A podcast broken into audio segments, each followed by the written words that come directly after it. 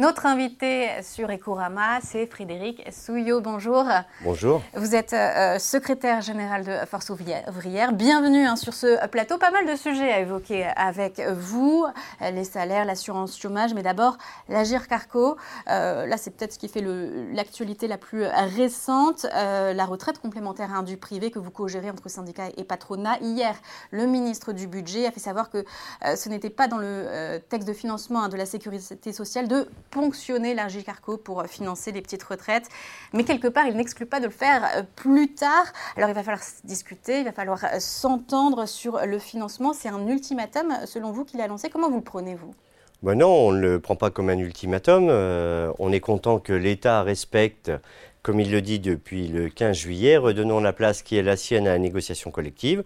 On a un bel accord signé sur la convention quadriennale de la GIRC et de l'ARCO où on va revaloriser les retraites complémentaires des salariés du privé, et puis où on enlève euh, ce qui avait fait des tensions, notamment le bonus-malus.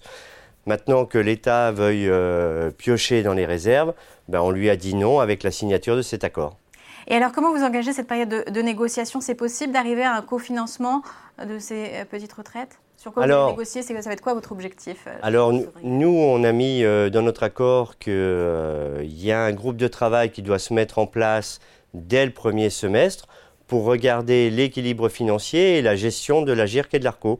Ce que nous avons fait, je rappelle juste que la GIRC et l'ARCO, c'est des cotisations patronales et salariales pour les retraites du privé. Il y a 18 millions d'attributaires tous les mois et on paye bien les retraites euh, complémentaires. Et on parle d'un gros pactole, d'une grosse réserve. C'est aussi pour ça euh, bah, que l'exécutif était intéressé pour financer. oui, mais vous savez, c'est un peu comme dans les casinos. Euh, les croupiers ils essayent toujours de récupérer l'argent là où il se trouve. Mais ces réserves, elles sont écrites dans les statuts. Et quand il y a eu le premier confinement, on n'a pas emprunté sur le marché pour payer les retraites complémentaires. Arrêt total des cotisations, puisque c'était euh, l'exécutif qui l'avait dit. Eh bien, nous, on a pu continuer de payer les retraites complémentaires des travailleurs du privé. Donc on restera là-dessus. Et cet accord dont, vous nous parlez, justement, vous étiez mis d'accord entre syndicats et avec le patronat, le MEDEF en tout cas, avait signé euh, cet accord euh, sur la protection des réserves. Patrick Martin, il est là depuis euh, trois mois maintenant. quels sont vos rapports avec ce nouveau chef des patrons? Alors, bah écoutez, c'est des bonnes relations entre interlocuteurs sociaux mm. et je pense qu'on est sur la même ligne redonnons la place qui est la sienne à la négociation collective. Le paritarisme de gestion et le paritarisme de discussion, le dialogue social, c'est ce qui contribue à la cohésion sociale de notre République. Et c'est comme ça depuis 1947. Euh, Donc euh, continuons. On n'est pas toujours d'accord, on débat bien évidemment. Mais si on était toujours d'accord, euh, bah, ça voudrait dire qu'on sera plus patronaux et eux ils seraient plus organisations syndicales. Non, non, on débat et on trouve des accords. Et les accords, c'est chacun fait un pas pour qu'on arrive à une signature. Et pour le moment, d'ailleurs, c'est plutôt euh, lui qui se, enfin le Medef qui se ferait un peu euh, avoir avec l'annulation de la baisse de charges, c'est ce qui est dans la balance. Bah, ils avaient demandé une, euh, un allègement de cotisation, certainement, mm. mais le patronat français le réclame depuis toujours des baisses de cotisation, des allègements de cotisation. Ce que vous appelez charge, nous on appelle ça cotisation. on va venir justement à la question des, salaires, euh, avec cette conférence sociale qui avait lieu le 16 octobre. Euh, c'était une conférence sociale la première fois depuis 2014. C'était une réunion utile ou ça a juste permis de rassembler un petit peu tout le monde et de faire une photo de famille? Comment vous l'avez perçu? Ah bah Alors si ça avait été juste pour la photo de famille, je ne m'y serais pas rendu. Euh, cette conférence sociale a été utile puisque et les uns et les autres, on a rappelé nos revendications et comment on voyait euh, l'évolution sociale de notre République aujourd'hui. Et euh, dans les discussions que nous avons eues, nous sommes passés chacun à notre tour mm. pour dire comment nous voyons les revendications. Et l'après-midi, dans les ateliers, eh bien, on a mis le doigt sur tout un tas de sujets, notamment sur la conditionnalité des aides publiques aux entreprises, les tunnels d'exonération qui tassent les grilles et qui fait qu'en cette période d'inflation, eh bien, euh, on n'arrive plus à remplir son frigo correctement. Un certain dit que les portes avaient été fermées justement par l'exécutif, qu'il n'y avait pas vraiment été question de salaire. C'est pas votre opinion? Ah non, c'est pas mon opinion. Euh, il y a bien eu euh, des discussions. le ministre de l'économie, Bruno Le Maire, avait vers midi fermé un certain nombre de portes, mais dans les ateliers l'après-midi, on les a réouverts. Mm. Et la Première ministre, dans ses conclusions, a bien parlé de conditionnalité d'aide publique aux entreprises. Toutes les branches où il y a des coefficients et des salaires qui sont inférieurs au SMIC, alors personne n'est payé en dessous du SMIC. Mm. Mais, parfois les grilles sont fixées en dessous du SMIC. Les grilles sont fixées en dessous du SMIC. Eh bien, demain, et au mois de juin, c'est l'engagement de la Première ministre, si ça n'a pas bougé, eh bien, il y aura un texte législatif pour dire, eh bien, les allègements de cotisation que vous souhaitez seront à la hauteur des grilles salariales que vous avez dans ces branches.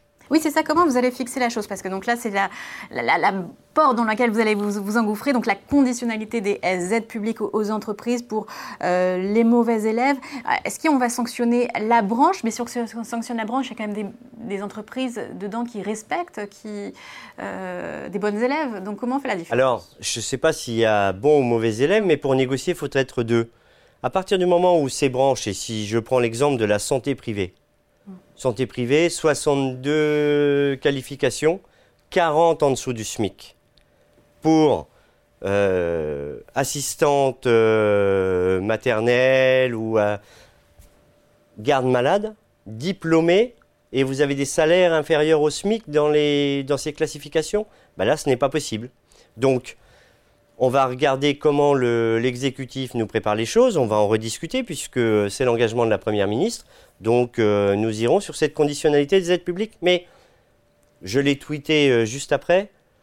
À partir du moment où conditionnalité des aides publiques ce n'est plus un gros mot, eh bien discutons et regardons quelle est l'efficience de ces aides publiques. Si c'est juste pour maintenir des salaires à 1,6 fois le SMIC parce qu'il y a des allègements de cotisation, eh bien, on maintient euh, les travailleurs dans la précarité, dans la pauvreté. Oui, toujours c'est très pas bas salaire. Et d'ailleurs, derrière aide publique, on met euh, juste justement cet allègement euh, de cotisation sociale.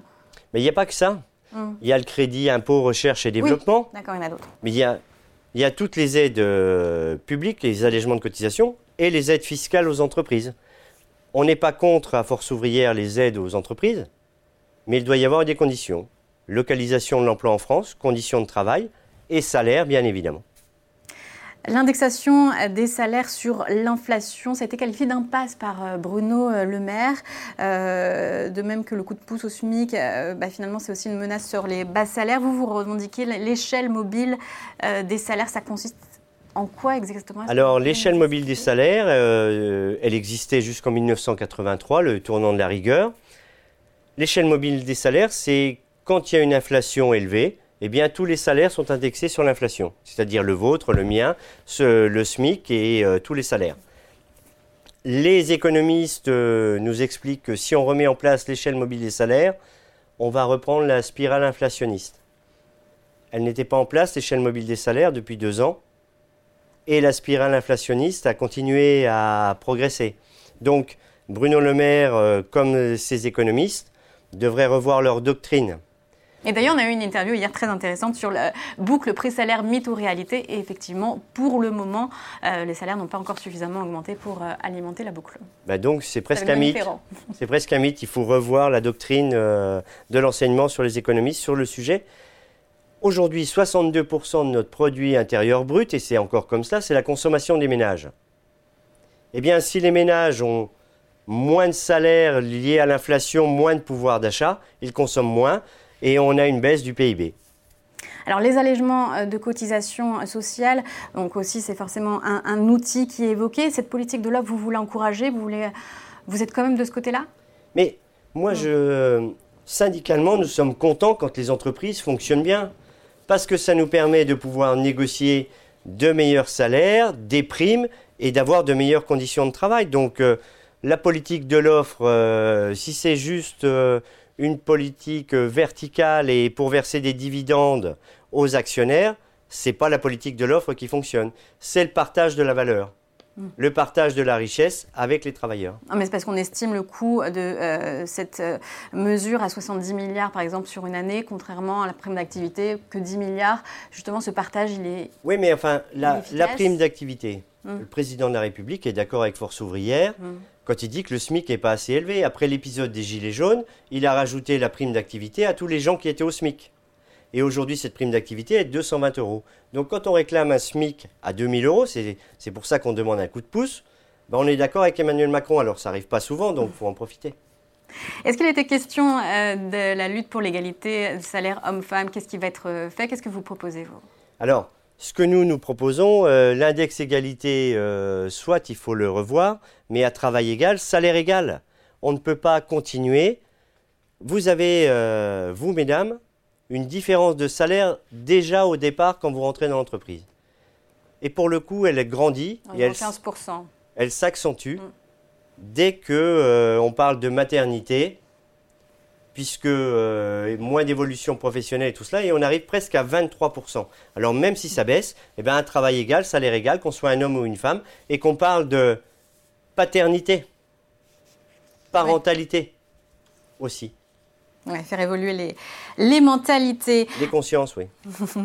Concernant euh, l'assurance chômage, il y a une séance de négociation ce mercredi. Cet après-midi, oui. L'UNEDIC cet après-midi. Le gouvernement a cadré qu'il voulait que la réforme se fasse à, coût euh, constant dans ce cadre. Quelles sont vos propositions? Qu'est-ce que vous allez prôner cet après-midi? Déjà, euh, nous avons commencé à discuter entre interlocuteurs sociaux et on a dit que tous, pas forcément pour les mêmes raisons, mais tous la lettre de cadrage, on va bousculer le cadre. Parce que réduire les indemnisations des demandeurs d'emploi, bah, ce n'est pas la solution, c'est jamais la solution. La dégressivité, ce n'est jamais la solution. Parler des contrats de saisonniers, des plus précaires et tout cela, eh bien, on va discuter, on va négocier, les uns et les autres, et on espère trouver un accord, notamment à la fin pour avoir une convention assurance chômage qui existe depuis 1958 et euh, à l'UNEDIC, je le rappelle, celui qui l'avait proposé au gouvernement à l'époque s'appelle André Bergeron, qui était un de mes prédécesseurs à Force ouvrière. Alors la dégressivité, ça veut dire que vous, vous mettez sur la table la fin totale de la dégressivité? Mais bien sûr, euh, la dégressivité dans les études et les analyses, et on les avait déjà depuis 30 euh, ans, ça n'a jamais fonctionné. C'est juste un geste politique en disant euh, dégressivité des allocations de chômage. Aujourd'hui, seulement 47% des demandeurs d'emploi sont indemnisés. Pour tous les autres, ils sont inscrits à l'assurance chômage, mais ne sont pas indemnisés. Donc il faut revoir l'indemnisation des demandeurs d'emploi. Et alors vous, vous êtes prêt à avancer sur quoi en échange On parle du euh, recul d'âge, de la seniorisation. De, à partir de quel âge on considère qu'on est euh, senior, notamment euh, pour, pour les indemnisations? Ça peut être la concession? Alors, ça peut être une des concessions. Mais aujourd'hui, dans le Code du travail, on est... 55 à 57 ans, c'est ça? Oui. Dans le Code du travail, on est senior à 45 ans. Vous trouvez un emploi fixe à 30 bah, si notre carrière professionnelle c'est juste 15 ans, il vaut peut-être pas revoir aussi le code du travail. Et euh, regarder aussi sur l'emploi des seniors, mais ça va être l'objet d'une euh, autre négociation, un accord national interprofessionnel que nous débutons dès janvier. D'ailleurs, nous attendons mmh. toujours la lettre d'orientation de l'exécutif sur l'emploi des seniors. On a le plus bas taux d'emploi des seniors de toute l'OCDE. Eh bien, on a un vrai sujet de discussion et de négociation. Euh, et concernant la réforme des retraites, vous attaquez toujours les, décrets hein, qui euh, sortent les Oui, alors il nous en manque encore. Point d'étape, oui. alors, euh, nous sommes la seule organisation à avoir saisi le Conseil d'État. Le Conseil d'État tarde à nous répondre parce que il nous manque encore 12% des décrets qui doivent être publiés pour que cette réforme des retraites soit applicable maintenant. Elle ne l'est pas aujourd'hui. Et donc une fois qu'ils sont euh, publiés, vous les attaquez et en général, il faut attendre euh, combien de temps pour, euh, Bah écoutez, ça peut aller très vite sur l'égalité notamment entre les femmes et les hommes. À partir du moment où on ne prend les décrets qui sont parus aujourd'hui, c'est pour les gens qui auraient commencé à 18 ans et qui auraient eu une carrière longiligne sans jamais avoir d'enfants, sans jamais tomber malade, sans jamais avoir perdu son emploi et qui continuent à travailler jusqu'à 62 ans. Eh bien, ça, c'est pas la majorité du genre parce que euh, bah, nos vies sont telles qu'elles sont et c'est tant mieux. Maintenant, on va attaquer tous ces décrets, mais aujourd'hui, cette loi est inapplicable. Et alors, est-ce que, selon vous, la colère sociale est toujours là? Parce qu'il y a eu une mobilisation le, 13 octobre, le vendredi 13 octobre. Euh, ça n'a pas forcément été satisfaisant. pas beaucoup de monde dans la rue, mais en même temps, on a l'impression, enfin, on voit quand même que ça travaille en coulisses. Donc, ça veut dire qu'il y a quand même le dialogue social est quand même là. Oui, le dialogue social est là parce que la première priorité des travailleurs aujourd'hui, c'est le salaire. Mais ça l'était déjà l'année dernière. Les rustines qui avaient été mises, alors excusez-moi du terme, mais chèque alimentaire, chèque énergie, ce n'est pas une solution pérenne pour pouvoir vous projeter dans votre vie. Donc, la colère, elle est toujours là. Cette réforme des retraites, si vous demandez un sondage à Boursorama et Corama, vous verrez qu'aujourd'hui, une grande majorité de salariés ne veut pas travailler deux ans de plus, les deux ans fermes, comme nous avions dit. Donc, la colère, elle est toujours là. Le vendredi, on le vendredi 13, nous avons appelé à une mobilisation contre les politiques d'austérité, puisqu'elles deviennent euh, européennes. La Banque centrale a dit attention, euh, il va falloir réduire euh, la protection sociale collective et vos services publics. Vous parliez de privatisation tout à l'heure. Mm. Ben, on sait que ce n'est jamais la solution, parce que quand on n'a plus de services publics, nous n'avons plus rien. justement, la Banque Centrale Européenne qui se réunit demain, les taux pour vous restent euh, trop élevés? Les taux. Ça, freine euh, quoi, justement, euh, au niveau du pays? Mais parce que, en fait, aujourd'hui, on va nous parler de notre dette et on va nous dire que les taux d'intérêt vont, vont, augmenter. ça, c'est juste la politique des agences de notation. Euh, nous, organisation syndicale, on ne va pas rentrer dans ce jeu ou ce débat-là. De quelle dette parle-t-on? Des allègements de cotisations qui n'auraient pas été compensés par l'État sur notre système de protection sociale collective?